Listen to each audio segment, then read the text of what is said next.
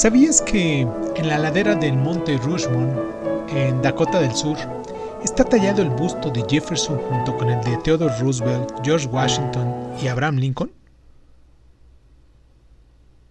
El uso de la fuerza no puede cambiar lo que es correcto. Thomas Jefferson.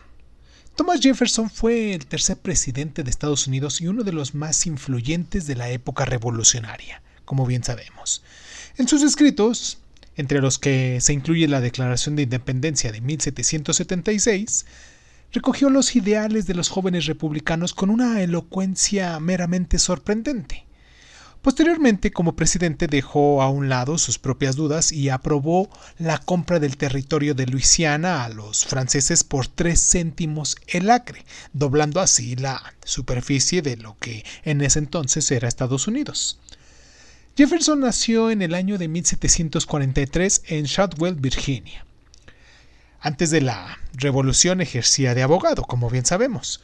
Sus intereses no se verían limitados solamente a la política, también era arquitecto e inventor. La educación que recibió en el College of Williams and Mary, donde leyó los trabajos filosóficos de Luke, influyó enormemente en sus ideas políticas.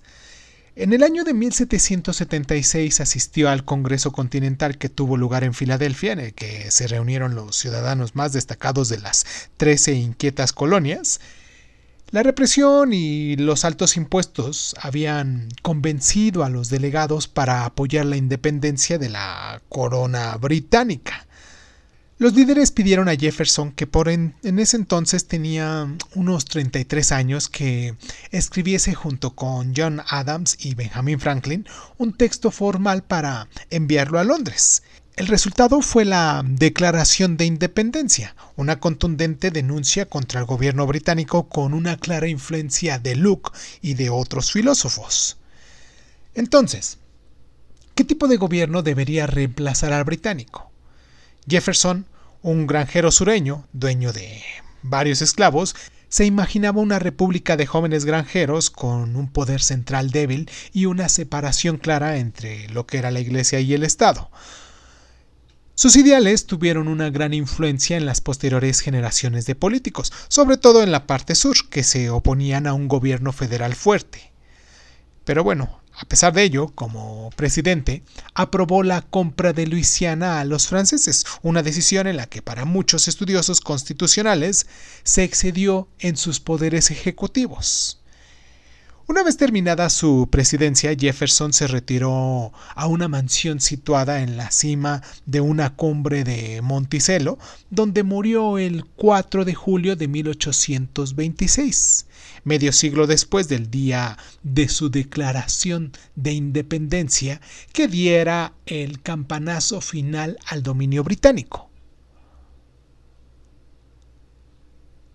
¿Sabías que Jefferson y Adams eran contrincantes políticos y se enfrentaron en dos ocasiones por la presidencia, y que sin embargo se hicieron amigos una vez retirados de la política.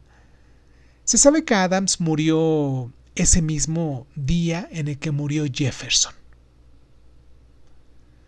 ¿Sabías que aunque en varias ocasiones Jefferson defendió que la esclavitud era una lacra moral, al igual que otros muchos padres fundadores, eh, él también poseía esclavos, y que según el estudio de ADN que un historiador ha realizado recientemente, Jefferson era el padre de varios hijos de una esclava llamada Sally Hemings,